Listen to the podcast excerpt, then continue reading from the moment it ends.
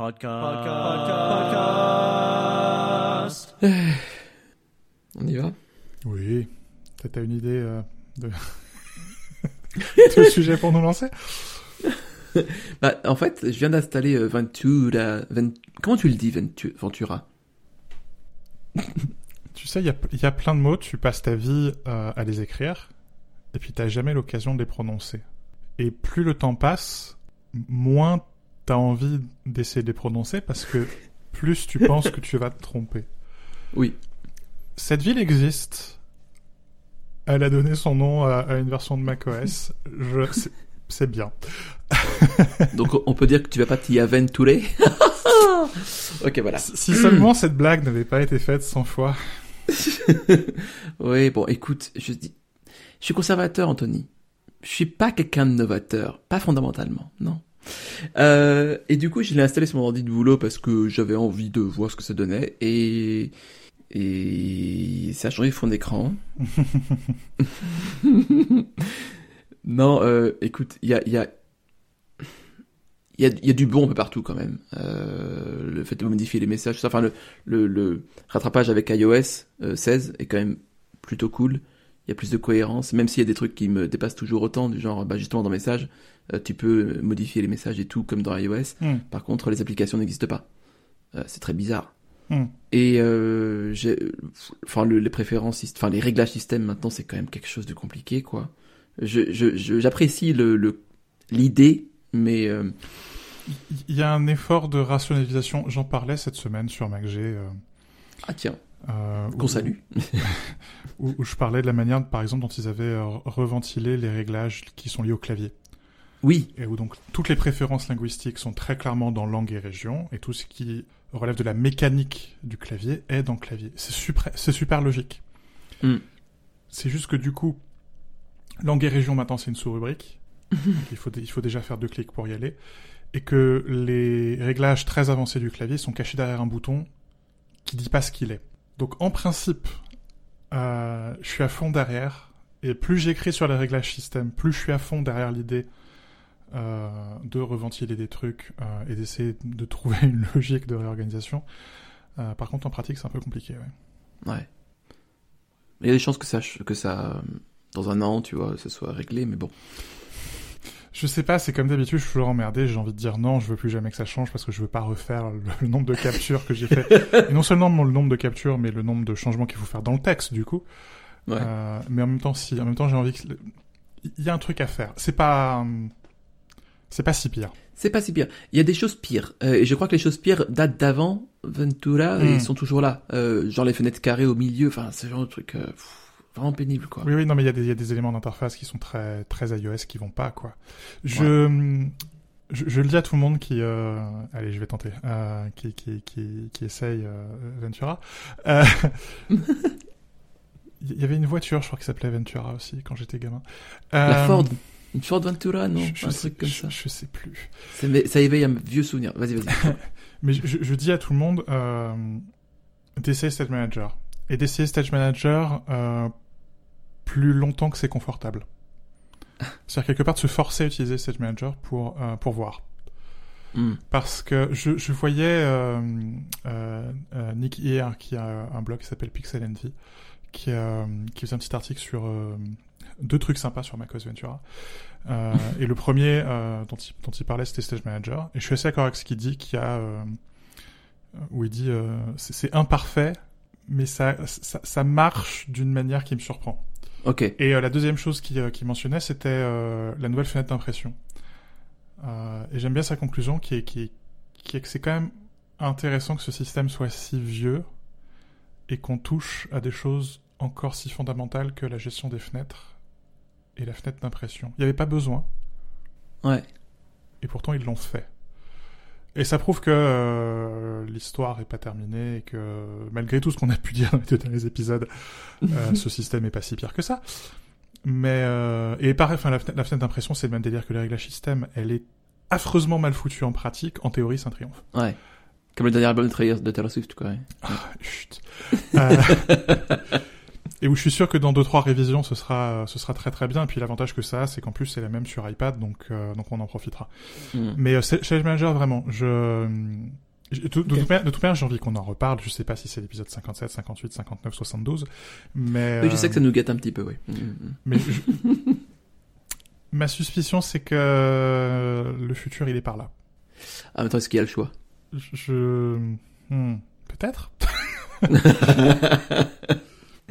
C'est sur cette question que nous allons acheter l'épisode. du coup, regardez. Euh, je vais commencer parce que j'ai pas grand chose à dire. J'ai pas regardé grand chose. C'est-à-dire qu'on a fini 30 Rock, ça y est. Euh, Hmm. c'est bien, c'est vraiment bien comme série. C'est vraiment une bonne série. J'aime beaucoup cette série. Euh, Est-ce que tu as la sensation que euh, Friends me fait ça aussi un peu C'était bien que ça se finisse? oui. Et, euh, mais ce qui est bien, c'est qu'ils ont réussi à intégrer ça dans, le, dans la série 8, euh, dans la saison 8 sans, sans... très très librement, quoi. Hmm. Euh, qui fait d'ailleurs moitié, moitié moins d'épisodes que les autres. Euh, sauf euh, la série saison 2 ou 3 qui était c'est pendant la grève des scénaristes. euh, voilà. Hmm. Et euh, non, ouais, c'est très.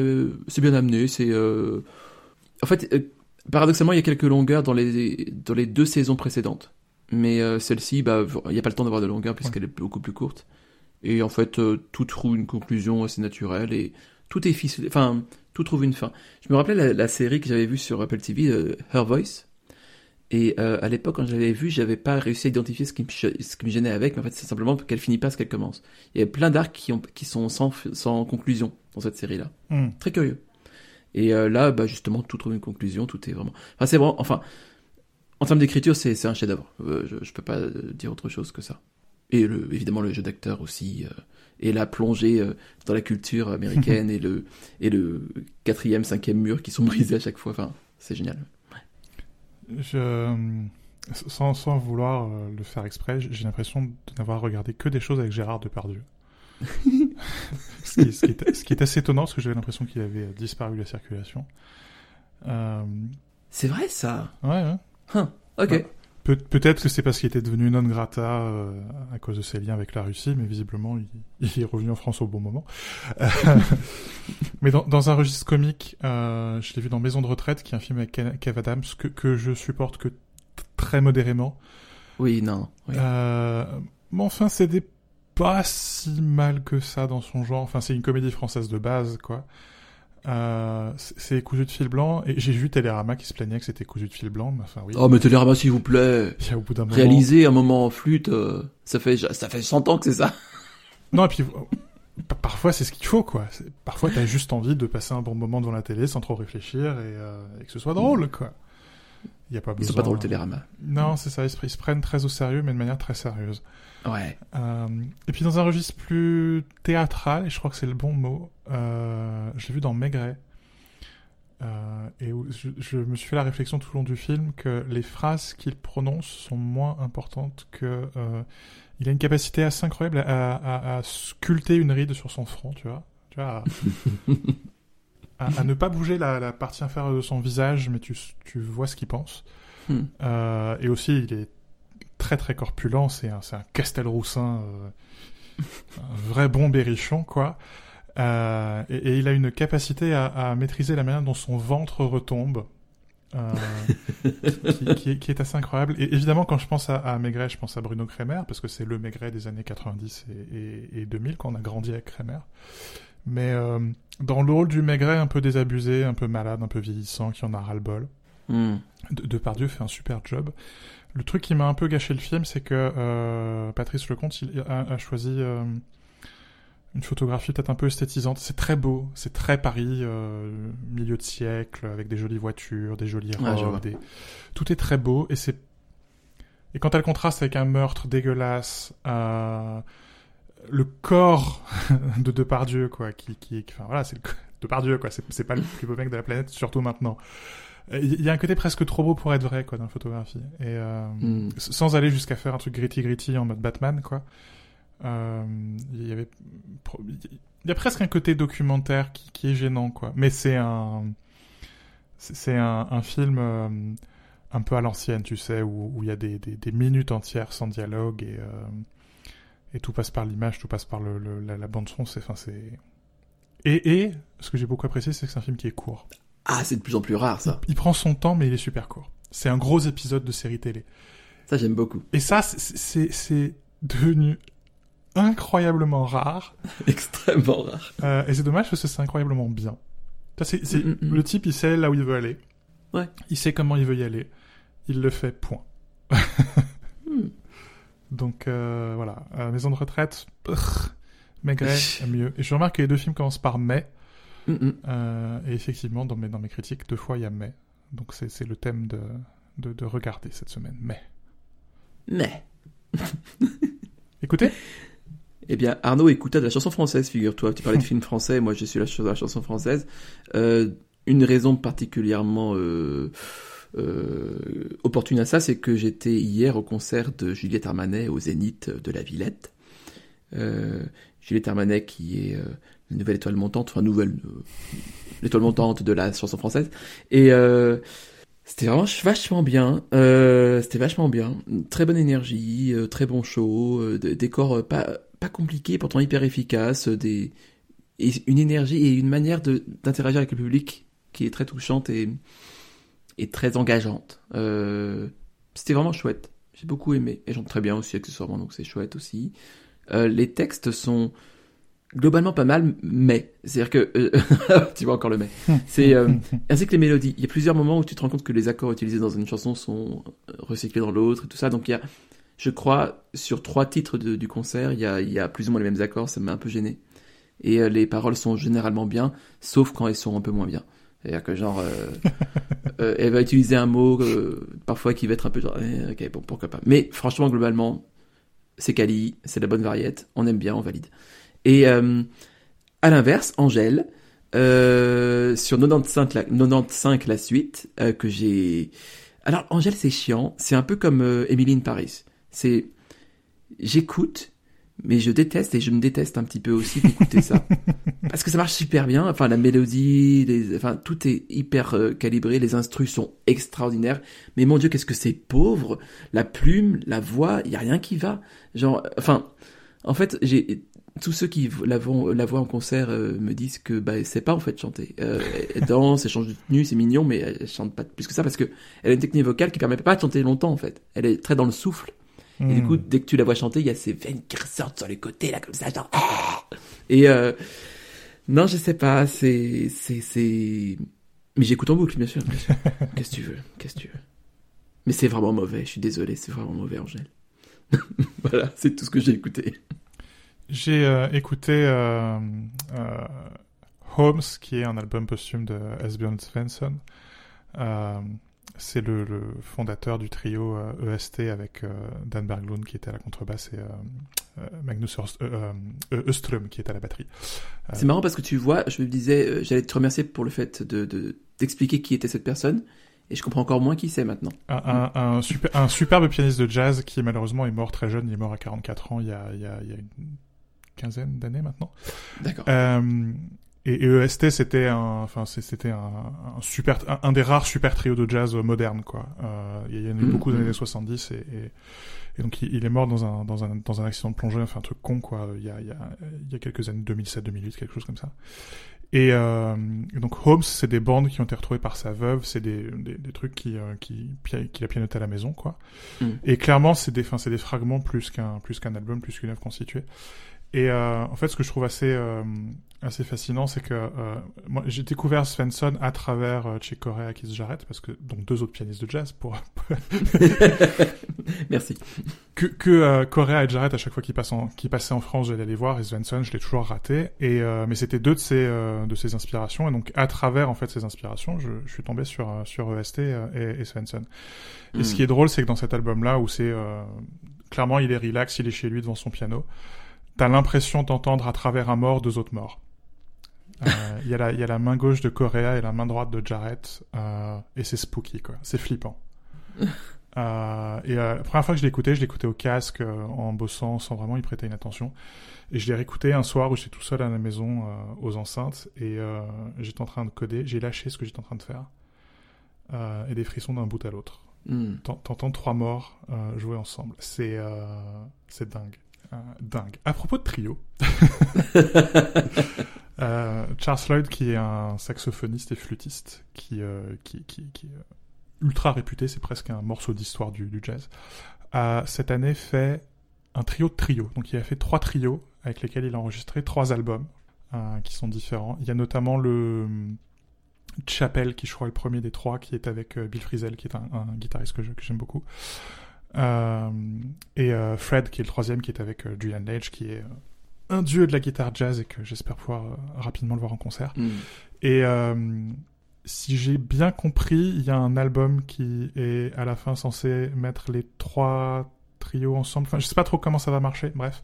Mais donc il y a ces, ces, trois, finalement, un trio de trio, donc Chapel, euh, Ocean et, euh, et Fred. Et je trouve ça fun parce que c'est toujours la même formule. C'est Mm. euh, à chaque fois donc une guitare et euh, une section rythmique, donc soit une batterie, soit, soit une percu. Et euh, les trois albums sont complètement différents. et donc tu vois comment, même avec euh, toujours Charles Lloyd qui est là pour venir ancrer, il est capable de de mélanger des inspirations euh, et je, je, trouve ça je trouve ça assez fun Mm. euh, et autant Svensson je pense que tu pourrais écouter parce qu'il y a un côté toi toi qui aimes un peu le piano euh, scandinave euh, je crois que ça pourrait te parler autant ça c'est du jazz américain euh, je, je, sais que ça pour toi c'est inécoutable puis alors juste, av juste avant d'enregistrer j'ai reçu un Mhm. mail de Sonos euh, qui m'envoyait mon adresse pro un truc qui s'appelle le, le SANTA Index. Je laisse les auditeurs et les auditrices les plus intelligents euh, m'expliquer euh, ce que veut dire SANTA. Euh, et donc, il disait que pour les Français, la période de Noël commence le 23 novembre, d'après euh, l'évolution des, des, pratiques musicales des Français. Fascinant. J'ai levé les yeux au ciel en me disant que c'était un peu facile de dire ça à partir du moment où euh, le 23 novembre, c'est aussi le jour où Sonos met en ligne ses playlists de Noël. Euh, donc quelque part, c'est un, un mouvement initié par Sonos elle-même. et, et, puis, un quart de seconde plus tard, je me suis rappelé que bah, le 23 novembre, j'avais ouvert l'application de Sonos, et puis cliqué sur une de ces listes, et écouté pour la première fois de l'année un morceau de musique de Noël. Donc finalement, le, le, SANTA Index n'est pas, est pas si bête. J'avoue. Et parfois, parfois, moi aussi j'ai des goûts euh, populaires. ouais. J'attends de, j'attends de le voir pour le croire. Hein. À, à, mon, à, mon, corps défendant. Je suis quelqu'un, Anthony, qui quelqu'un qui prend son temps. Euh, pas volontairement. C'est juste que je suis un peu long à la comprenette des fois. Et euh, il y a quelques, je pense, il y a peut-être un an maintenant, euh, j'avais un article du Monde sur mon bureau que je n'avais toujours pas lu, que je m'étais dit je vais le lire et puis je l'ai. Et donc j'ai fini par le lire. Et cet article s'intitulait On est en train de devenir complètement nunuche. C'était écrit par Maroussia Dubreuil. Lire donc. Oui, oui, dans lire, pardon. La transition est un peu trop smooth, j'avoue. Uh -huh. Et, euh, et, et euh, cet article m'avait euh, m'avait un peu plu parce que tu me connais, j'aime bien râler sur tout ce qui qui est positif. Et du coup, ça disait voilà, on utilisait le mot bienveillance, nanana, c'est de la merde. Et je, je, je, je paraphrase, je caricature un petit peu quand même aussi. L'article est vraiment intéressant en soi. Et dans cet article, on citait un auteur qui s'appelait Mathias de Bureau, qui euh, avait écrit plusieurs bouquins, dont Le noble art de la brouille. Et j'ai appris que ce bouquin faisait quelques pages seulement, 80 pages, un truc comme ça, Mhm. 85 peut-être. Et je me suis dit, Arnaud, toi qui n'arrives pas à lire, bah tu vas lire des choses petites, courtes. C'est presque un grand article en fait, 85 pages. Oui. Et du coup, bah j'ai- acheté ce bouquin. J'en avais parlé un tout petit peu au dernier épisode, et là j'ai fini par le lire euh, complètement. Euh, ce qui est un, ce qui mérite, je pense, une récompense internationale. Et euh, du coup, j'ai lu. j'ai lu le, bon art- le noble art de la brouille. Donc, je voulais absolument déjà souligner ce point-là. Et ensuite, euh, le bouquin lui-même, bah alors ça se lit très vite, c'est assez plaisant. Euh, c'est assez vain aussi. Euh, je pense que on n'en sort pas avec beaucoup de leçons de vie. Par contre, ce que j'ai apprécié très simplement, c'est le- tous les exemples, les citations, les références à des brouilles célèbres Hmm. avec leur lot de répliques très croustillantes. Donc ça, c'est toujours un peu rigolo. Et puis, et puis bah, c'est court. Donc c'est-à-dire que c'est quand même bien de cocher quelque chose comme ça. Oh, c'est- bête, hein, mais c'est vraiment le, le, le fait d'arriver au bout d'un ouvrage. Je suis assez content d'y arriver euh, à nouveau. Tu vois, j'aime assez le renversement de cette rubrique où je me suis beaucoup moqué de toi en début d'année avec les mémoires d'Adrien. euh, et où là, en ce moment, c'est moi qui ai du mal à lire. Euh, où j'ai du mal à reprendre les livres. Et, euh, et, en- Ouais. et- et- et- ou, ou plutôt, c'est que j'ai tellement de livres en cours que j'ai du mal à en finir un. Euh, alors quand c'est comme ça en général, euh, je reprends Don Quichotte et puis j'attends que ça vienne. Euh, et puis surtout là, euh, je, je, continue mon exploration des magazines. Ça a aussi à voir avec ma purge des réseaux sociaux, mais je me suis désabonné pour la première fois depuis que je, depuis que je suis adulte de l'intégralité des titres de presse quotidienne. Oh. Et donc c'est drôle que t'aies envoyé, que t'aies que t'aies c'est drôle que tu aies lu cet article du Monde parce que depuis que cet article a été publié en août 2021, j'ai eu le temps de m'abonner et de me désabonner deux fois du Monde. euh... Mais c'est ça, il a plus d'un an cet article en fait. Euh, il, est super vieux. Oui, oui, il a, il a, il, 2020, août 2021. Euh... Oh. Et donc pour la première fois depuis mes 18 ans, parce que je me suis abonné euh, au Monde pour la première fois, euh, j'étais j'étais à la fac, euh, je suis plus abonné à rien du tout. j'ai juste pour garder un vague euh, lien avec l'actualité, parce que je suis quand même censé être journaliste, euh, pris un abonnement en courrier international, mais qui est un truc euh, hebdomadaire, quoi, et qui surtout est un truc écrit de l'étranger. Donc c'est le regard des étrangers sur la France, quoi. C'est vrai, sur le ton c'est très différent, et puis sur le, sur le c'est très magasinistique, ça se dit ça? C'est, je vois complètement ce que tu veux dire. Euh, on n'est pas du tout dans le flux, on n'est pas du tout dans dans le, dans, dans le putaclic, on n'est pas du tout dans le petit commentaire de la petite phrase du petit politique. Ouais. Euh, c'est euh, et genre c'est calme dans ma tête, c'est agréable. Je ah, ouais. et alors par exemple j'ai complètement raté la mascotte des Jeux Olympiques euh, de Paris 2024 et tu sais quoi? Je, je m'en fous. J'arrive pas à en avoir quelque chose à faire quoi. C'est euh... c'est un problème effectivement la, le, le... parce que c'est un, un, bruit euh, vide et, et, très et très vite. Euh... Enfin, je dis pas que tout est comme ça bien sûr, mais euh, ouais, franchement, c'est dur de, de, de, rester, je pense, à l'écoute de la presse euh, et de garder son sang-froid, quoi.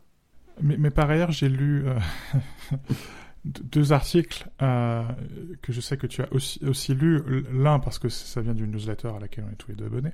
L'autre, l'autre parce que tu m'as envoyé le lien sans me dire que cet article était long comme la pluie. Il était très long. Désolé. un article très long qui s'appelle, du coup, bah, je prends le relais, hein, ah. euh, qui s'appelle euh, Good for Nothing de Nick Asbury. Euh, un article donc plutôt long et je pense qu'il aurait largement être plus. Enfin, je vais refaire ma phrase. Je pense qu'il aurait pu être beaucoup plus court, tout en étant aussi efficace. Là, il est, il le mec s'écoute un peu écrire. Euh... Mais bon, ce que j'ai bien aimé dedans, euh, c'est l'expression d'un concept qui m'était un peu euh, que, que j'arrivais pas trop à nommer, dont j'avais la suspicion, mais très très vague. Euh, et il souligne la, la facilité, la facilité pardon, avec laquelle l'idéalisme peut, peut basculer dans le nihilisme, ou comment l'un sert de, de, de, couverture à l'autre. Mmh. Euh, le, le, nihilisme ouais. de la mission. Ouais. Si on essayait de traduire, c'est pas mal trouvé. Ouais. C'est bien trouvé, franchement. Enfin, sur les concepts, je trouve qu'il est assez brillant parce qu'il définit les, les, choses de manière très claire et qui parle directement. Mm. Euh, le fait que, enfin, en fait, tout part d'une de l'examen d'une publicité d'une de, marque de bière, euh, je sais plus laquelle, euh, qui dit euh, fuck le Qatar, nous on donne à des associations qu'on va pas nommer. donc c'est bien gentil, mais voilà, enfin, il parle de tout ça, de toute cette posture morale, moralisatrice plutôt. Et, euh, et cette, hypocrisie pour ensuite démonter un peu le truc et voir où est-ce que à quel moment on bascule euh, dans le l'ubris donc euh, en fait à quel moment on transgresse le domaine de la publicité pour arriver dans un domaine plus moral d'éthique à quel moment aussi du côté des spectateurs consommateurs on est on peut basculer facilement dans le dans un nihilisme cynique et comment on peut s'en sortir quoi. Ce, que je trouve intéressant c'est qu'il a du mal à aller jusqu'au bout de la pensée qui est qu'à la fin, ce, nihilisme, c'est la conséquence directe du capitalisme financier. Euh, et, il essaye d'analyser, par exemple, euh, ce qu'a fait Patagonia et le côté on devient une entreprise à mission et euh, notre seul actionnaire, c'est la Terre. Et où tu pourrais dire... Et, oui, il traite ça selon cet angle-là du, du, nihilisme de la mission en disant mais oui, enfin, quelque part, c'est hypocrite et le discours de, de, de, de, Patagonia, notamment le discours anti-consommateur de Patagonia, quand Patagonia fait une pub en disant achetez pas cette veste, qu'est-ce que les gens font? Ils achètent cette veste. Mm. Euh, et je crois que c'est un peu court, Jette. Euh, parce que oui, tu peux dire que euh, la mission de Danone, par exemple, elle est pervertie par, par, par, le capitalisme financier. En attendant, c'est pas la pire boîte éthiquement, quoi. C'est pas Nestlé, quoi, Danone, quoi. C'est vrai. Euh, tu peux dire ce que tu veux de LVMH, euh, mais enfin, il y a des composantes à l'intérieur de, de, de, LVMH euh, qui sont encore des boîtes françaises qui produisent en France avec des artisans locaux, avec des mm-hmm. politiques salariales à peu près correctes. Mm-hmm. Et je, je c'est peut-être le, le, le, seul petit bémol que je mettrais à son papier, c'est qu'il a du mal à faire la distinction entre capitalisme et capitalisme financier. Euh, et je crois qu'il faut la faire. C'est pas juste qu'il a, c'est pas juste qu'il a du mal à la faire, c'est qu'il se refuse à la faire. Oui. À plusieurs moments dans l'article, il dit, euh, on pourrait interpréter ça comme ça, mais je vais pas aller dans ce terrain, sur ce terrain-là, et je crois que c'est là qu'il devrait aller justement, effectivement. Et je, je crois pas que le capitalisme pervertisse tout. Euh, je crois que la financiarisation de l'économie euh, pervertit tout, et que finalement, ce qui ce qu'il expose se résout là-dedans, se résout dans la déconnexion entre la finance et l'économie. Et que si on revenait à l'économie, euh, on s'en porterait tous mieux. Et on n'aurait pas besoin d'idéalisme, parce qu'il y aurait... Euh, on n'aurait pas besoin de grands messages pour justifier toutes les saloperies qu'on fait, parce qu'il y aurait une espèce d'honnêteté à ce qu'on fait, qui est oui, évidemment que on a besoin de faire un peu de profit, on est une entreprise. Mais par ailleurs, on a une vision, on a une mission au sens premier du terme, sans y mettre euh, un message christique par-dessus, quoi. Euh, et la mission, c'est la survivance de l'entreprise. Mais quand tu fous la finance par-dessus, c'est mort, euh, et ça fait ce qu'il appelle le nihilisme de la mission. Hmm. Ça détruit, ça mange, c'est-à-dire qu'au lieu de produire, de créer, ça, ça, ça, consomme. Y compris des hommes. Surtout les hommes, peut-être, effectivement. Ouais. Hmm. Hmm, c'est une bonne analyse.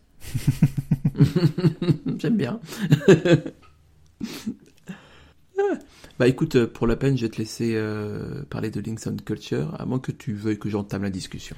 En fait, le rêve de ce papier, donc, qui est écrit par David Marks, qui est euh, l'auteur de ce livre, euh, dont je n'ai toujours pas publié la critique sur mon blog parce que je n'arrive pas à l'écrire. Je le lirai un jour, hein, dans trois ans. le problème avec ce, cet article, c'est que je suis pas sûr de le lire comme toi je ne pourrais pas plus être en désaccord avec la manière dont tu le lis. Tu vois, ça me fait plaisir. parce que. Parce que. Euh, je pense que je serais même en désaccord avec l'auteur lui-même. Euh, en vrai, enfin, je veux dire, je pense que la manière dont je le lis euh, confirme des biais que j'ai qui ne sont pas les siens. Je crois que c'est quelqu'un plutôt, plutôt de l'autre de l'autre spectre des idées. Mais peu importe, c'est pas grave, j'aime bien quand même. Et non, parce qu'il a une phrase, par exemple, sur la théorie schumpeterienne de, des, des, monopoles, euh, et où il se dit, euh, bah, on peut prendre euh, le, ce, ce débat-là et l'appliquer, par exemple, aux Beatles, et on voit qu'évidemment, les Beatles, donc, qui ont réussi, voilà, c'était euh, la plus grande pop, quoi, donc un monopole quelque part sur les, sur les charts, ouais. Euh, mais en même temps, c'est à travers leur monopole qu'ils ont révolutionné la pop. Et donc, mm. ils étaient à l'avant-garde, tout en étant un produit pop. Euh, et ensuite, il dit, euh, il prend l'exemple, le contre-exemple de Drake, en disant, bah, Drake a ce même monopole quelque part sur les charts. Il pourrait utiliser ce privilège d'être incontournable pour faire avancer la musique. Euh, mais finalement, euh, il fait toujours la même chanson. Euh, hmm. Et toi, tu réponds peut-être parce qu'il n'y a plus beaucoup de règles à violer. D'abord, je suis pas d'accord avec ça, parce que ça voudrait dire qu'il n'y a plus de progrès. Encore une fois, toi conservateur, toi pessimiste. Euh, et surtout, ça n'a rien à voir avec la théorie schumpeterienne du monopole. Les Beatles, c'était un groupe génial, Drake est un abruti. Enfin, c'est pas très facile à, c'est pas très difficile à, à, à... articuler. bah, je suis, je suis, euh, non, euh, euh, je suis d'accord que ma, ma, réflexion est hors sujet. Ça, je suis d'accord avec, avec toi. Mais j'ai quand même une intuition qui est que, par exemple, tu vois Elvis, tu vois, enfin, même l'arrivée du rock, choses. Mm -hmm. C'est le jazz aussi. Enfin, sont toujours se sont toujours construits en opposition ou en répartie ou en ou en déconstruction de quelque chose existant d'ordre plutôt classique, d'ordre plutôt établi quoi. Mm -hmm. Et euh, évidemment, on peut toujours déconstruire après ce qui a été déconstruit et reconstruit ensuite. Enfin, c'est un cycle un peu entre guillemets sans fin, à condition évidemment que de la nouvelle matière, ça, enfin, s'ajoute à chaque fois. Je pense quand même que il y a, une période. Alors, je vais généraliser, enfin caricaturer même, je suis désolé, c'est vrai, c'est pas, c'est pas très juste ce que je vais dire là, euh, j'en suis conscient, mais c'est pour l'argument, que euh, la pauvreté un petit peu euh, de, des, des, des, des, gens qui performent au top des charts actuellement, le peu de richesse qu'ils apportent au débat euh, musical, si on peut dire que c'est un débat, bah, est due notamment au fait qu'ils suivent tous les mêmes règles, justement. Et que il n'y a plus grand chose en termes de révolution qui est peut-être possible parce que on a beaucoup évolué là-dessus, parce que beaucoup de, de mouvements sont construits déjà en réaction à d'autres choses précédentes. Hmm, je suis moyennement d'accord. Hmm. Mais encore une fois, je sais que c'est un sujet par rapport à ce qu'il dit. Hein. C'était juste une pensée qui m'est venue comme ça. C'est qu'à l'époque des Beatles, je pense quand même qu'il y avait beaucoup de choses euh, à oser qui aujourd'hui sont complètement. Euh, mais, mais en même temps, euh, les quatre ou cinq premiers albums, des quatre ou cinq premiers albums des, des Beatles, c'est de la pop jetable, qui, qui, qui, est un parfait produit de son temps. Enfin, je crois pas que les deux soient que les deux soient incompatibles et c'est pas parce que 99% du top 100 c'est de la c'est bon à mettre à la poubelle. En tout cas, c'est la même formule. Et au bout d'un mm. moment, la musique est un produit euh, capitalisme financier. Euh, J'avoue. Comme les autres, la preuve, c'est que maintenant, des firmes d'investissement achètent des catalogues entiers d'artistes pour pouvoir euh, monétiser les... centimes par centime sur Spotify. Euh, mm. Mais le centième morceau, bordel, euh, qui est une pépite et qui, qui, change toute l'histoire de la musique. Et, et, les samples dans les 99 autres qui permettent aux gens qui s'y intéressent, aux gens qui ont encore un peu de curiosité, euh, de trouver des inspirations, de, de, se poser la question mais de quoi vient ce truc-là? Et de comprendre quel est le... c'est quoi ce machin sur TikTok, c'est quoi ce que j'écoute, c'est quoi ce que ça fait référence à quoi cette danse? Enfin, il y a hmm. C'est faire peu de cas la curiosité des gens, je trouve, de dire que euh, on fait toujours la même chanson. Oui, on fait toujours la même chanson. Et alors? C'est pas tout à fait ce que je dis quand même. Non, mais c'est ce qu'il dit lui. oui, ok, d'accord. Je, je, je, crois qu'il va. Enfin, c'est quelque chose qui est dit dans son bouquin aussi, le côté. Euh, euh, la, la, conformité culturelle et le problème que ça pose, et cet, cet, état de stase de la culture, et, et avec ça, je suis bien d'accord. Le fait qu'il y ait un côté formulaire enfin Netflix, je m'en plaignais encore dans le dernier épisode, euh, le côté jouer avec leur algorithme, et c'est pénible, quoi. Ils font, ils font des séries. Euh, c'est vrai. Il y a un truc qui a marché. Euh, tu sais, c'est un peu comme vous avez acheté ceci, alors on fait ça. De la même manière qu'il y a du retargeting sur Amazon, il y a du retargeting sur Netflix. Les gens ont regardé ceci, alors ils vont regarder cela. Mm. Euh, et donc on est en train de faire du retargeting sur la culture, ce qui est terrible.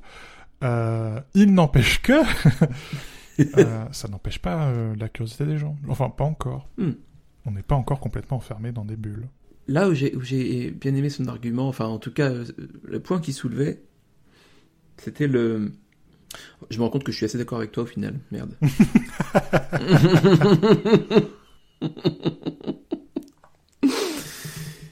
euh... Oui, oui, oui, oui, oui. Achetez alors. bah oui, allez. Revenons à des fondamentaux là, là encore. allez, soyons capitalistes financiers une, une fois pour toutes. Euh... J'ai offert à, Adrien un jeu vidéo qui s'appelle Dreamlight Valley, qui est le dernier jeu de Disney. Et quand je l'ai acheté, je pensais pas que c'était produit par Gameloft. si j'avais su, j'aurais pas venu. Parce que... Il y, a des mots comme ça. Gameloft. Il n'y a, pas besoin d'aller plus loin quelque part. C'est devenu un concept de médiocrité, tu ah. vois. C'est genre, enfin, qui, qui, en fait, à l'intersection, comme un diagramme de Venn, tu vois, à l'intersection entre la médiocrité, euh, la mesquinerie et je, cherche un troisième élément, mais on trouvera bien. Hmm. Et en tout cas, c'est pas très positif. Et ce, l'expérience de ce jeu est complètement atroce. Alors, j'ai eu une réflexion entre cours de route parce que bon, alors le jeu actuel, enfin c'est en fait c'est une bêta quoi, et ils le disent plus ou moins, ils disent que le jeu sera en free to play après, mais en fait là pour accéder au jeu tu dois payer. Donc je trouve ça déjà extraordinairement, c'est diaboliquement génial euh, de d'assumer à ce point-là de, de faire payer des gens pour une version bêta et ensuite de faire un free-to-play. Ah, c'est génial, génial. Et la preuve c'est que j'ai acheté, tu vois. Donc, mais bon, je savais pas tout ça, je savais pas, je, je, ne savais pas. Et en fait, euh, ouais, c'est atroce. Les temps de chargement sont hyper longs. Euh, les personnages sont complètement, c'est terrifiant, je trouve, parce que, enfin, ils bougent de manière insensée. Ils courent partout. Ils ont des animations qui sont pas du tout, enfin, rien ne va, les menus sont atroces, ça plante tout le temps. Catastrophe, catastrophe. Le seul truc qu'ils rachètent, évidemment, c'est la licence Disney. Et en fait, c'est un peu la même chose pour Pokémon, je crois. C'est-à-dire que les jeux Pokémon sont assez mauvais, globalement. Mais tout le monde adore. Et, enfin, moi, le premier, je veux dire, j'y joue aussi. Et euh, je pense que c'est un des rares cas où l'amour pour la licence remporte, l'emporte sur beaucoup, beaucoup de choses. Hmm. On pardonne vraiment beaucoup, trop euh, au défaut de ces, de ces produits-là, quoi. C'est marrant parce que euh, un produit que j'ai pas vraiment acheté, euh, mais que j'ai récupéré au bureau, c'est le, le High Rise de 12 South. Qui est une bonne marque en théorie, euh, enfin, en tout cas. je- Et tu vois, je suis content que tu aies ajouté en théorie. Parce que finalement, 12 South aussi, c'est un concept, comme Gameloft. Euh, Mais où la, la qualité de leurs produits a terriblement, terriblement, terriblement décliné. Euh, à tel point que je pense qu'aujourd'hui, euh, il faut partir d'un a priori négatif sur ce que fait 12 South. Ah merde. Alors qu'avant, tu pouvais partir d'un a priori positif. Et donc, ce, ce truc est censé être, donc c'est une espèce de boîte su- sur laquelle tu poses ton iMac et il y a un, un plateau à l'intérieur pour régler la hauteur de l'iMac et du coup, ça fait deux compartiments à l'intérieur de la boîte et il y a un couvercle. Euh, couvercle réversible. euh, D'un côté, il y a une espèce de, de, de sticker euh, façon faux bois qui est, qui est absolument atroce, et puis de l'autre côté, c'est du métal. Sauf que c'est du métal de merde. Euh, anodisé merdiquement, donc il suffit de passer ton ongle sur l'anodisation pour, pour la faire sauter. Et, Ah, et le métal est, est presque mou, quoi. Donc là, juste en posant la boîte sur le bureau, j'ai réussi à faire un poke dessus. Oh, c'est un peu embêtant. Et Ah ouais, mon collègue Stéphane qui avait testé un de leurs supports pour écran, tu poses l'écran dessus, le support euh, se, se tord. c'est un peu embêtant pour un support d'écran. Ah ouais. Euh, et là, on, a reçu, on vient de recevoir au bureau leur pince pour iPad. Euh, y a- toutes les photos de presse montrent l'iPad mini euh, en portrait. Tu peux pas mettre l'iPad mini en portrait parce que la force de la pince est pas assez forte, donc du coup l'iPad glisse. Euh, et si tu mets un iPad plus grand, le, le plastique est trop, est trop léger, donc la- le, le- le bras articulé fait tomber ton iPad vers le bureau. Toi le savent. Merde. Ok. Ah la vache. C'est- embêtant de voir une, euh, une, une marque qui, qui encore aujourd'hui a le meilleur logo de toute l'histoire. Euh, et si, Excellent si logo. les gens qui nous écoutent ne, ne savent pas, vous allez sur le site de 12 South et puis vous tournez votre tête sur le côté et vous comprendrez. Euh, C'est comme le site Carrefour un peu. exactement comme le site Carrefour. Mais voilà quoi, Bah j'ai envie de dire aussi que Transit Gloria Mundi. exactement. Euh, à propos de Sick Transit, nous sommes en hiver, euh, bientôt. Je, je, je, je- je souffre de dépression saisonnière. Euh, elle a été particulièrement marquée l'an dernier. J'ai Ouais. j'ai été ultra difficile à vivre. Euh, et que- comme mon mode par défaut c'est d'être difficile à vivre, euh, je vous raconte pas. Euh, donc j'ai passé l'année à acheter de l'éclairage, euh, puisqu'il paraît que euh, ça aide. Alors pour couvrir rapidement, j'avais mis euh, pas mal de trucs Ikea, donc j'ai un, un baromètre au- au-dessus de ma tête dans la cuisine. J'ai plein de petites lampes un peu partout, là, leurs trucs en forme de champignons. Euh, Mm. Leur grand plafonnier de, de 45 cm que, que tu pouvais continuer à acheter l'ancien modèle à, à Ikea Grand Lyon pour 10 euros de plus. Et le nouveau modèle vaut 10 euros de moins. Un des rares euh, produits Ikea qui, dont le prix a baissé cette année. Waouh. Je, je mettrai les références dans, dans la description parce que c'est intéressant. C'est Très Euh, intéressant. et puis je me suis dit maintenant il est temps de passer à de l'éclairage d'ambiance. Donc j'ai acheté, euh, j'aime bien avoir de la lumière derrière la télé. Donc j'ai acheté une, Mm. une petite pince euh, que comme les lampes d'architecte là où c'est juste une pince avec euh, une ampoule quoi, qui est exactement la même que celle que ma grand-mère avait sur sa table à couture quand j'étais gamin. Et donc j'ai lu mes premiers livres à la lumière de cette de cette lampe. Euh, et donc on la trouve maintenant à 20 balles euh, sur les sur les sur les sur les sites de brocanteurs. Euh, c'était génial. Et puis, euh, en cherchant des, des lampes un peu plus euh, jolies, un peu plus design, en disant tiens, je vais acheter deux trois, euh, deux, trois pièces comme ça un peu jolies, euh, j'ai trouvé la, marque catalane Marcet, euh, qui fait des trucs sympathiques. Notamment, j'ai acheté la, la lampe euh, Follow Me, qui est une espèce de lampe un peu comme, comme une lampe à pétrole. On tient avec une poignée en bois, et puis il y a une petite ampoule à LED avec trois niveaux d'éclairage. Et c'est euh, marrant parce qu'il y a plein de lampes assez similaires de marques. euh, par exemple, je pense à, à- un modèle de chez Hey. Euh, et Hey est super super connu, ultra connu. Tu vois cette, Ultra tu connu. vois cette lampe dans tous les magazines et tu vois pas les lampes Marcet. Euh, et, et- et donc j'aime cette idée que, que cette, euh, le, le produit soit d'aussi bonne qualité, voire de meilleure qualité que celui de Hey, mais que la marque ait un petit déficit de notoriété, tu vois, il y a, il y a, le côté un peu snob. Hmm. et du coup, Je connais ça. je voulais m'acheter une liseuse, donc pas, pas une liseuse, un appareil pour lire, mais une liseuse, une lampe pour lire. Euh, évidemment, je m'étais dit je vais acheter une Angle Poise, la, la lampe de Pixar. Euh, mais finalement, j'ai bien envie de m'acheter la, la Marcette Fonicoli parce qu'il y a encore une fois, c'est moins connu que, que l'Angle Poise. euh, et elle est tout aussi, tout aussi jolie. Ah, si elle te plaît, c'est le principal. Mais j'ai pas mal d'amis qui. Je- je- on va monter un groupe, je pense, de, de dépressifs saisonniers. Et ouais, l'éclairage. L'éclairage, c'est la clé. En même temps, c'est vrai que c'est chaud cacao, là, genre, il, encore une fois, je dis cette expression que j'adore, mais euh, il est, il est 17h, enfin, il était 17h il y a quelques, quelques instants, et c'était la nuit, quoi. Horrible, horrible. il, il- il faisait nuit à 3 heures aujourd'hui à Lyon. Hein, c'est... Ah ouais. Ah oui. C'est vrai que l'heure dorée, maintenant, elle est, elle est à midi, en fait.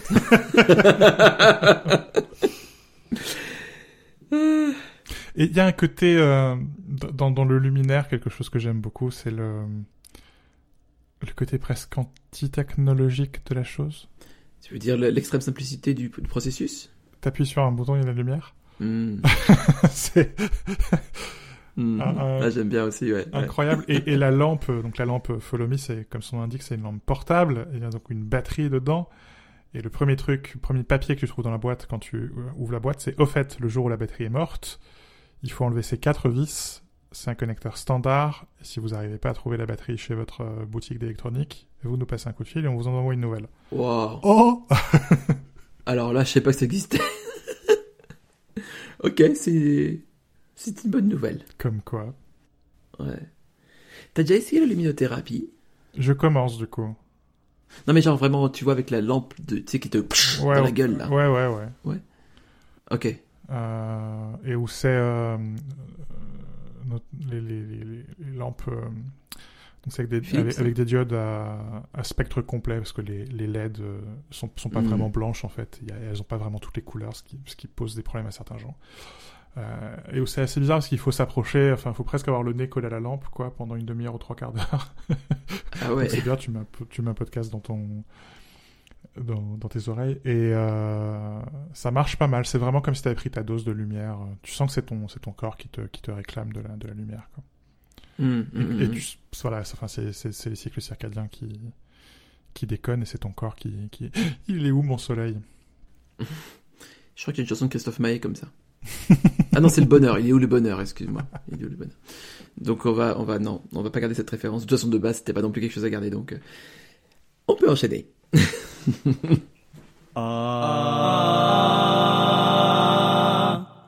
Un truc que je voudrais acheter, euh, que j'hésite à acheter. Ça fait plusieurs, il y, a- plusieurs produits comme ça, plusieurs objets euh, euh, sur lesquels j'ai une espèce de démangeaison régulière, chronique. Et donc, quand cette démangeaison intervient, je vais sur Amazon pendant trois heures, je cherche, je compare, et blablabla. Et, et j'achète rien, bien entendu, jusqu'à la prochaine. Ça peut durer un mois, deux mois, trois mois, peu importe. Et donc, un des produits euh, de, de, cette catégorie, c'est euh, le minuteur Pomodoro. Euh, Je m'explique. Récemment au boulot, j'ai fait de la merde. J'ai perdu de vue des deadlines importantes et du coup certains projets ont été retardés par entièrement ma faute quoi. Et je je, je n'ai pas d'autre excuse. Enfin je- en fait je cherchais pendant j'ai cherché pendant longtemps une excuse dans le dans, dans le je sais pas le, le signe astrologique peu importe la conjonction des planètes. En fait non, c'est juste que je procrastine de Mhm. ouf. Et euh, je procrastine pour diverses raisons. Il y a plusieurs procrastinations. Ça, j'ai appris ça au fur et à mesure. Donc, il y a, il y a, il y a une, euh, une procrastination de type académique, qui concerne les activités scolaires professionnelles, de type routinière, qui concerne les tâches de la vie quotidienne ou administrative, et de type décisionnel, qui concerne les prises de décision plus ou moins importantes. Bon, moi, clairement, c'est plutôt la première, et un peu la deuxième, et un peu la troisième aussi, en fait. En vrai, j'ai- pas très bien compris pourquoi il y avait des types, parce que c'est un peu... euh, Bon, peu importe. Mais surtout, il y a quatre euh, euh, raisons qui font qu'on procrastine. Et euh, l'une d'entre elles, c'est échapper à la frustration. C'est-à-dire que... Et la deuxième aussi, aussi importante, pour moi en tout cas, c'est éviter une situation qui est estimée comme dangereuse. Et donc la, la frustration, ça va être le, le côté, bah, justement, euh, je préfère, euh, on préfère éviter un désagrément immédiat, même s'il est moins fort que celui qui pourrait survenir plus tard. Donc il y a une tolérance à la frustration qui est faible, quoi. Mhm. Et sur l'estime de soi, la, la situation dangereuse, tout ça, enfin, en gros, c'est le, le succès est pas forcément euh, assuré, et du coup, euh, c'est une sorte. On s'inflige un handicap à soi-même pour dire, bah voilà, si j'avais pris le temps, euh, ça aurait pu être mieux, mais voilà, en fait, on se, on s'enlève ce temps de nous-mêmes. Je peux te poser une question? Faites, faites. ce, ce- ce que tu lis vient d'où? Ah, je vais t'envoyer l'affiche. ça, vient de chez moi- ça vient de mon psy. Ouais, bah je te propose de changer de psy. Ah merde. ah Je note changer de psy. En fait, je, je, trouve assez intéressant que euh, ce plombier donc euh, ait, euh, d- dise que la procrastination euh, est une manière d'éviter de se mettre dans des situations dangereuses. C'est tout l'inverse. La procrastination, c'est ton cerveau, là encore, qui euh, réclame de la dopamine, et c'est tout l'inverse. Euh, c'est il veut que tu te mettes en danger. Ouais. Euh, il veut que tu te mettes en danger parce que euh, dans 95% des cas, tu vas bâcler le travail et, et ça va marcher. Euh, et les gens vont être dupes, sauf quand tu te prends une soufflante au boulot. Euh, et, et du coup, tu as le rush de dopamine d'y être arrivé. Et c'est ce qui est dangereux parce qu'il faut gérer ça. Il faut gérer le, le côté presque suicidaire de la mission. Hmm. Et il faut être capable de se donner les moyens de réussir parce que si tu te donnes pas les moyens euh, de réussir, bah, les gens sont pas dupes et tu te prends une soufflante au bureau. Au bureau. Bon point. Je t'enverrai quand même l'affiche. Parce que du coup, il en parle après. Mais après, je suis d'accord qu'il y a un côté... euh, Enfin, il y a beaucoup à dire. De toute façon, j'ai approché le sujet. J'ai mal approché le sujet là actuellement. Je, là, je me disperse. C'est pas du tout ce que je voulais dire à la base. Euh...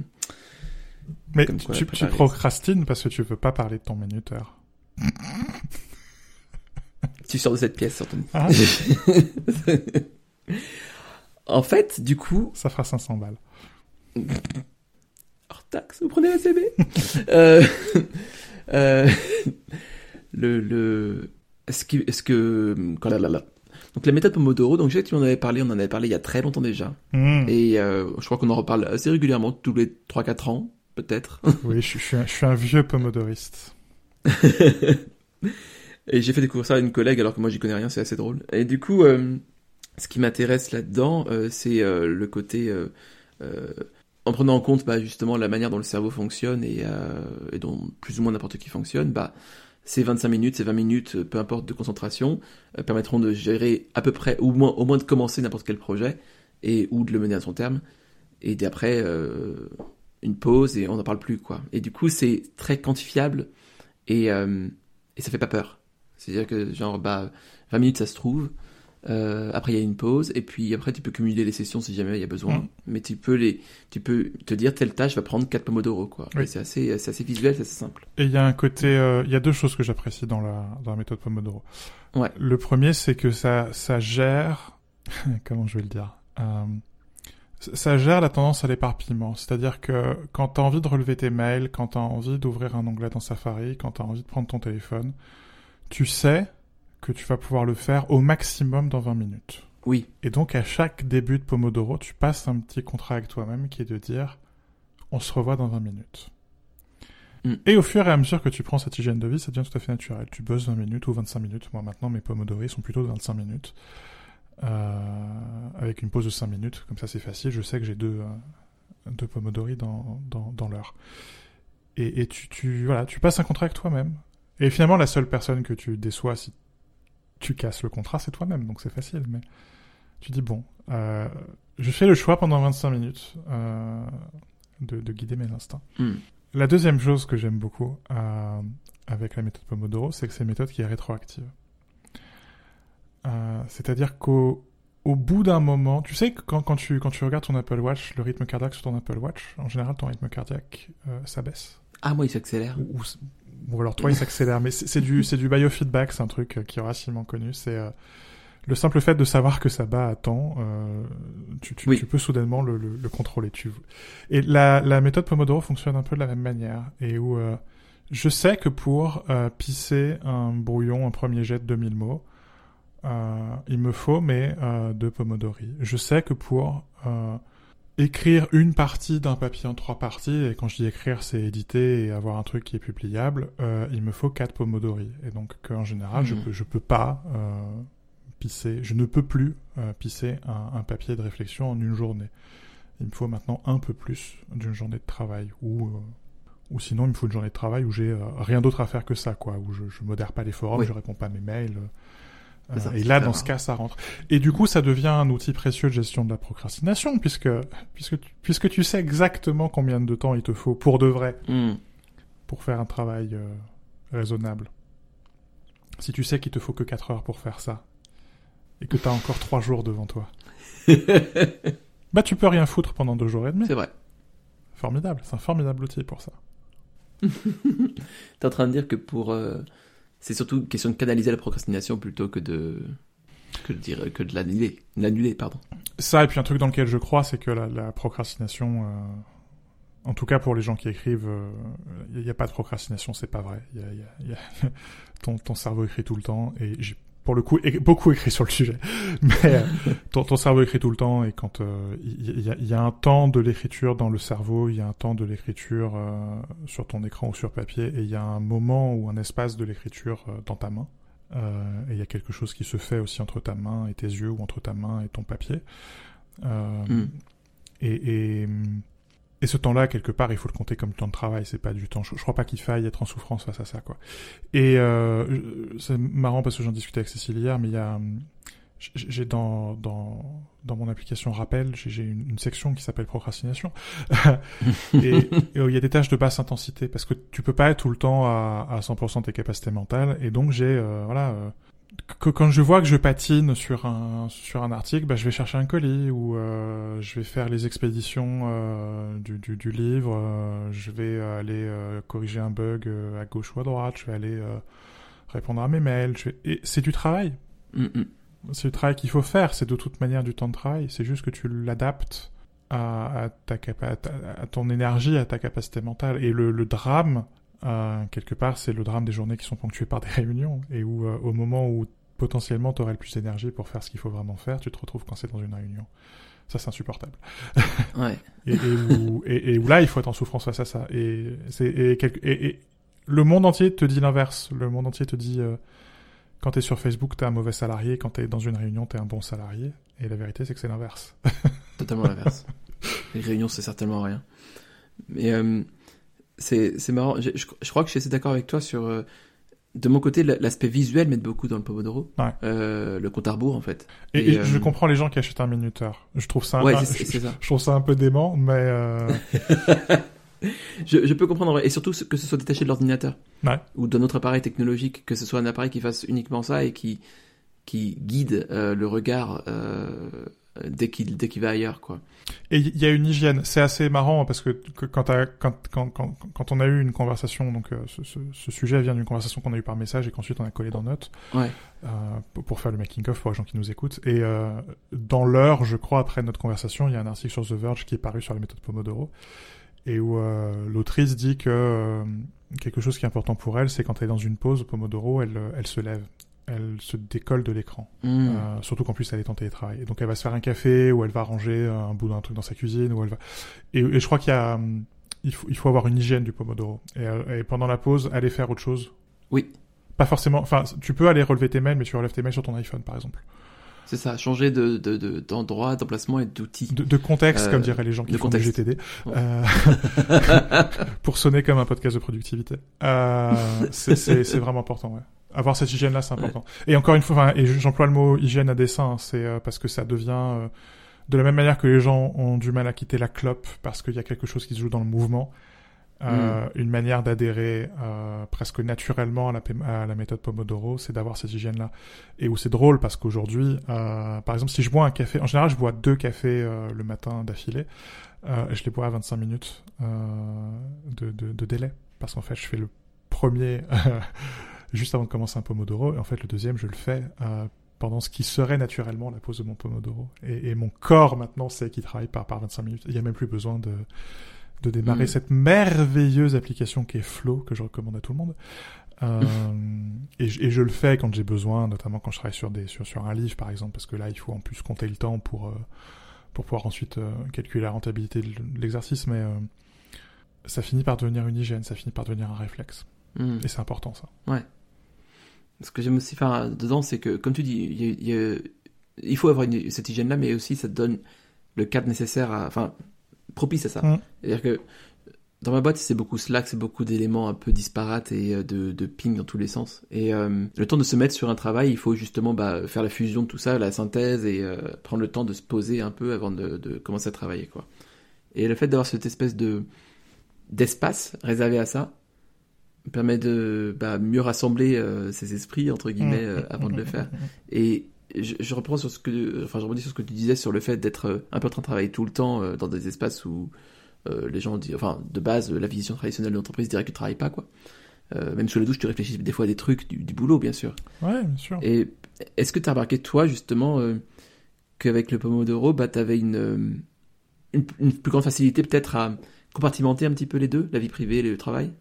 Ou est-ce que, euh, est-ce que ça t'a aidé, au contraire, à être beaucoup plus... euh, Enfin, ouais, est-ce que ça allait améliorer ton focus, on va dire, euh, sur, sur l'un et sur l'autre, tu dirais? Je sais pas si la question est claire. Si, si, si, si. J'aimerais te dire que oui, mais, mais je mentirais. ok. Donc c'est sans espoir, d'accord. Non, mais enfin, to- toi, toi comme moi, et probablement la plupart des gens qui nous écoutent, on est des, ce qu'on- ce qu'on appelle travailleurs de l'esprit. Euh, et, et on peut pas, jusqu'à preuve du contraire, même si Severance essaye de nous vendre ça, on peut pas couper notre esprit, quoi. Euh, et donc il m'arrive d'écrire pour le boulot à 4h du matin, et il m'arrive de coder des trucs pour moi à 14h30.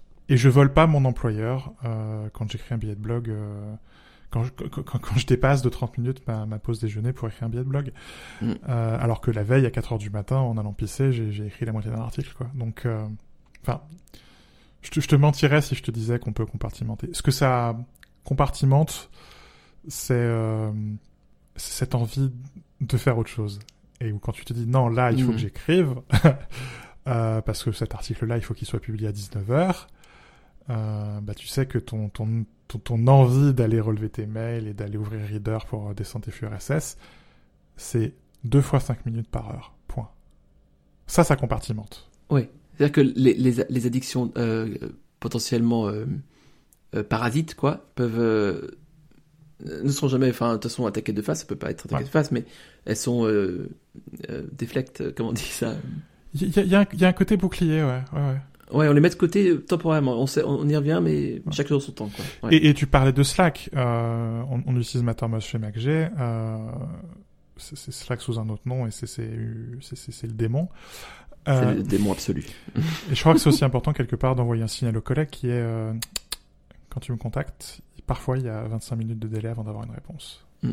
Là, je, je lisais un billet de blog sur quelqu'un qui se souvenait de quand il était euh, quand il était euh, ado ou jeune adulte, il, il avait travaillé, je crois, chez McDo et il était à, à- à la friteuse. Hmm. Euh, et il adorait frire je sais plus trop quoi, qui prenait trois minutes, parce que pendant ces trois minutes-là, il pouvait s'asseoir. Et un jour, son patron est arrivé, il lui a dit non, bah, si t'as le temps de t'asseoir, t'as le temps de faire autre chose.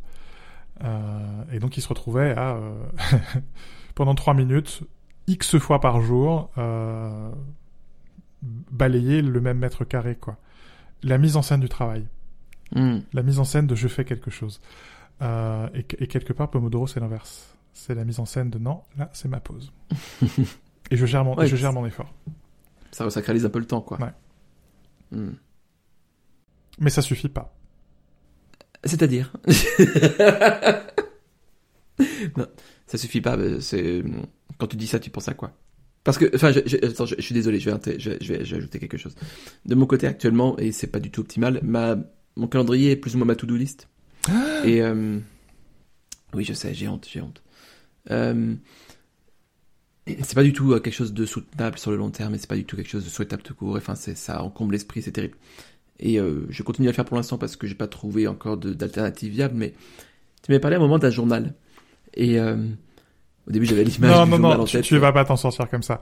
Règle numéro un du calendrier. Un calendrier, c'est fait pour mettre des choses qui ont une heure de début et une heure de fin. Sortir la poubelle, ça n'est pas un élément de calendrier, c'est une tâche que tu le fasses à 19h, à 19h05 ou à 19h12 tant que la poubelle est dehors. C'est bon, ça n'est pas un événement de calendrier.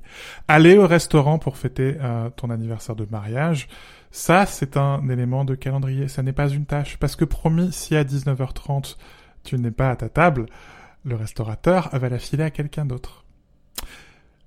You may proceed. ah, je mourrais euh, là- là-dessus, quoi. Je, sur, cette, sur cette épée, comme disent les, les anglo-saxons. Sur cette colline, non? Sur cette colline, on dit en français. Eh ben, très bien, sur cette colline, alors. non, mais... C'est c'est une bonne colline, ça va, ça va. Elle est honnête. Euh, oui. Et du coup, tu m'as, tu m'as parlé, je, je, je pas grand chose à ajouter à ça, mais tu m'as parlé d'un, d'un journal euh, que tu tenais. Et au début, je pensais que c'était un journal personnel euh, sur euh, soi, quoi. Un journal intime En fait- avec un cadenas dessus? Ben euh, oui. Me trompe-je Mais euh, tu, tu, tu m'as montré une capture d'écran qui était beaucoup plus, enfin un journal pro, un journal pro entre guillemets, enfin mais pro. ah, enfin c'est difficile du coup. Ah, c'est vrai que on peut pas séparer pro et perso de toute façon. C'est, je me rappelle de ça à chaque fois, mais à chaque fois j'oublie. Et du coup, comment tu, comment tu organises ça? Qu'est-ce que Explique-moi comment ça marche. De- depuis quelques temps, et par quelques temps, je veux dire quelques années, euh, j'essaye de tenir un, un log, pour employer le mot anglais, de ce que je fais. Je viens de comprendre que blog, il y avait de log dedans. Oui. Ok. Un billet, Je t'en prie. un billet de blog, justement, euh, de février 2020, mais je pense que j'avais commencé un peu avant, qui est de euh, Correde Aderele, je viens de affreusement écorcher son nom, euh, disait faites des logs, faites pas des listes, faites des journaux, faites pas des listes. Hmm. Et j'aimais bien ce qu'il disait, je n'aime pas me suivre ou avoir l'impression de recevoir des instructions d'un mois passé. C'est vrai que c'est un problème que j'ai avec les listes. Même si quelques heures ou quelques changements d'humeur ou de pensée les séparent, mon mois passé est toujours un peu plus naïf ou un peu moins développé que mon mois actuel. Intéressant ça. Très intéressant. Et je pense que ce, là, là-dedans se joue euh, un grand problème de l'estimation du temps que tu vas passer sur une tâche. C'est-à-dire que ton, ton toi du passé ne sait pas ce que ton toi du futur sait, euh, et donc est pas capable d'estimer combien de temps va prendre telle ou telle tâche. Hmm. Euh, je reprends la citation, mais je me sens beaucoup mieux lorsqu'on me laisse un journal ou un rapport de mon moi actuel qui donne l'impression que je réponds à une version plus mûre de mon moi dans le futur. Et donc ton moi actuel consigne ce qu'il est en train de faire euh, et quelque part consigne sa transformation dans le moi futur. Tu vois? C'est pas mal. euh, je trouve ça pas mal dit. Et donc je tiens un, un truc qui est, alors c'est tout bête. En début d'année, je crée, euh, donc par exemple si je prends 2022, en début d'année, je crée une note euh, qui s'appelle 2022. Euh, et puis ensuite en janvier, donc je crée une note qui s'appelle 2022.01, dans laquelle il y a un lien vers la note 2022. Et puis ensuite, je crée une note 2022-0101 qui, qui fait un lien vers la note 2022-01. et donc, euh, ça permet de la note du jour euh, à remonter de la note du mois. Et puis depuis, j'ai rajouté une note par semaine d'ailleurs Hmm. euh, et de la note des mois euh, de revenir à la note de l'année. Euh, et donc en fait, ce que je fais maintenant, donc c'est j'ai euh, dans un dossier journal, j'ai mes notes euh, quotidiennes euh, que j'archive une fois par semaine euh, dans ma note hebdomadaire. Ma note hebdomadaire est archivée euh, une fois par mois dans ma note mensuelle et mes notes mensuelles sont, sont euh, archivées une fois par an dans ma note annuelle. Donc au final, euh, à la toute fin de l'année, euh, 31 décembre, c'est le nombre maximum de notes qu'il peut y avoir dans le journal, puisque j'ai ma note annuelle, mes, mes 12 notes mensuelles, ma dernière note hebdomadaire euh, et 7 notes quotidiennes. C'est le max. Ok. Euh, puisque tu archives au fur et à mesure. Et donc à la fin de l'année, dans ta note annuelle, tu as un énorme log de tout ce que tu as fait dans l'année. Euh, Tu les relis ces logs là ah ah, parce qu'en fait, ce que je tweak, chaque jour quand je crée ma note euh, quotidienne, il y a deux sections. Il y a une section programme et une section journal. La section programme, c'est mon mois du passé qui dit au mois du futur, il faudra que tu fasses ça aujourd'hui. Enfin, aujourd'hui. Donc si je prends euh, ma note d'aujourd'hui, euh, 24 novembre 2022, semaine 2022.47, programme, écrire un article sur le marché du reconditionnement. Hmm. C'est tout. Ça s'arrête là, quoi. Journal. Et donc, il y a trois sections. Il y a Mac Génération, euh, pour ce que je fais au bureau. Il y a Personnel. Et il y a Zinzolin pour euh, tout le reste. Euh, Mac Génération. Modération des forums, tous les jours. Rédaction de Contre l'inflation, les Français choisissent les smartphones et les ordinateurs reconditionnés. Donc, euh, mon, mon jour- mon journal répond au programme. Personnel, rendez-vous chez le médecin. Euh, Zinzolin, enregistrement de l'épisode 56 du podcast. Ok. Ça s'arrête là. Ça s'arrête là. Et faire ça tous les jours, euh, hier. Euh, terminer la rédaction de l'article sur les économies d'énergie, Mac Génération. Modération des forums. Réception d'un recommandé avec accusé de réception. Fin de la rédaction de comment faire les économies d'énergie sur les appareils électroniques. Amélioration de la publication automatique sur Twitter. Mise en place de la publication automatique sur Mastodon. Personnel. Réception des colis euh, Armolux et fer à cheval dont je n'ai pas parlé dans la rubrique acheté, mais on en parlera au prochain épisode.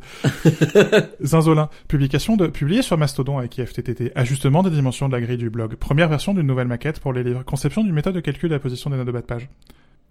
Donc tu vois, c'est pas un journal intime comme euh, un journal papier avec un cadenas et c'est une bête liste de ce que j'ai fait. Sauf qu'à la fin de la semaine, tu fais putain, j'ai fait tout ça. Hmm. Finalement, je procrastine pas tant que ça. À la fin du mois, bordel tout ce que j'ai fait. Puis en début le mois prochain, quoi. Qu'est-ce que j'ai pas fait? Donc du coup, ça va être mon programme pour le prochain mois. C'est quoi mes grands projets du mois? Et à la fin de l'année, bordel. Est-ce que mon journal correspond à mon programme Est-ce que j'ai rempli tout ce que j'avais envie de faire Hmm. Des objectifs très simples comme euh, cette année, on va pas boire d'alcool. Ça peut être simplement ça. Hein. Ou euh, cette année, il faut tout casser chez Mac Génération. Ou cette année, il faut lancer un tout nouveau blog. Là, tu vois, je peux, je sais qu'en 2022, 2022 12, paf, je vais pouvoir cocher ça. Euh, et c'est incroyable parce que c'est, c'est, quand tu regardes les logs hebdomadaires, rien que les logs hebdomadaires, tu fais, waouh, j'ai fait tout ça en fait. Et accessoirement, puisque on est euh, beaucoup de salariés. Quand tu vas voir ton patron euh, en fin d'année ou en début d'année pour euh, les négociations annuelles obligatoires. Alors, qu'est-ce que t'as fait, Anthony, cette année? Alors, J'attendais cette question. Et le seul truc que j'ai changé, en fait, il y a deux trucs qui me chagrinent avec cette méthode-là. Euh, je sais que c'est euh, Chris Kraiko aussi qui utilise une méthode un peu similaire, sauf qu'en plus lui, il quantifie le nombre de pomodori euh, qu'il a passé à accomplir toutes ces tâches-là. Donc ça devient un truc super compliqué parce qu'il est capable de quantifier oui, le temps qu'il y passe. ah ouais, ouais, ouais, Euh, compliqué, oui. Je mettrai le lien vers son billet de blog dans la description parce que c'est incroyable. Le- Il y a deux trucs qui, m'ennuient là-dedans. Le premier, c'est qu'au départ, je faisais ça dans Ulysses. Mhm. Sauf que Ulysses, c'est aussi l'application que j'utilise pour écrire. Mhm. Et tout à l'heure, tu parlais de compartimentaliser, ben en fait, il faut. Et donc, je paye 15 balles par an de licence de Bear uniquement pour ça. Enfin, uniquement pour ça. J'exagère un peu, mais pour ça, parce que je sais que voilà, le journal, c'est Bear. les, no- ok. les notes de réunion, les trucs très transients qui ont vocation à être archivés, c'est Bear. Les trucs qui ont vocation à rester parce qu'ils sont publiés, c'est Ulysses. Ça, c'est important euh, d'un Mm. point de vue mindset. L'autre truc, Ouais. c'est que euh, ça fait deux ans et demi maintenant que je, je, je log tout. Ça fait aussi deux ans et demi que j'ai pas vidé un seul flacon d'encre. Ça fait deux ans et demi que j'ai pas terminé un carnet au format A5. Ah Et ouais. où je, je, je n'écris en ce moment que dans des carnets au format A6 parce que c'est très facile de les finir, euh, qu- 48 pages. Et où ça m'a... euh, quelque part, ça m'a enlevé tout un tas de choses que j'écrivais à la main. euh, et ça m'embête parce que j'ai une collection de stylo plumes, comme j'en ai déjà parlé. J'ai- un tiroir plein d'encre, de litres d'encre. Euh, J'aimerais bien les vider. Euh, et donc, je Ouais.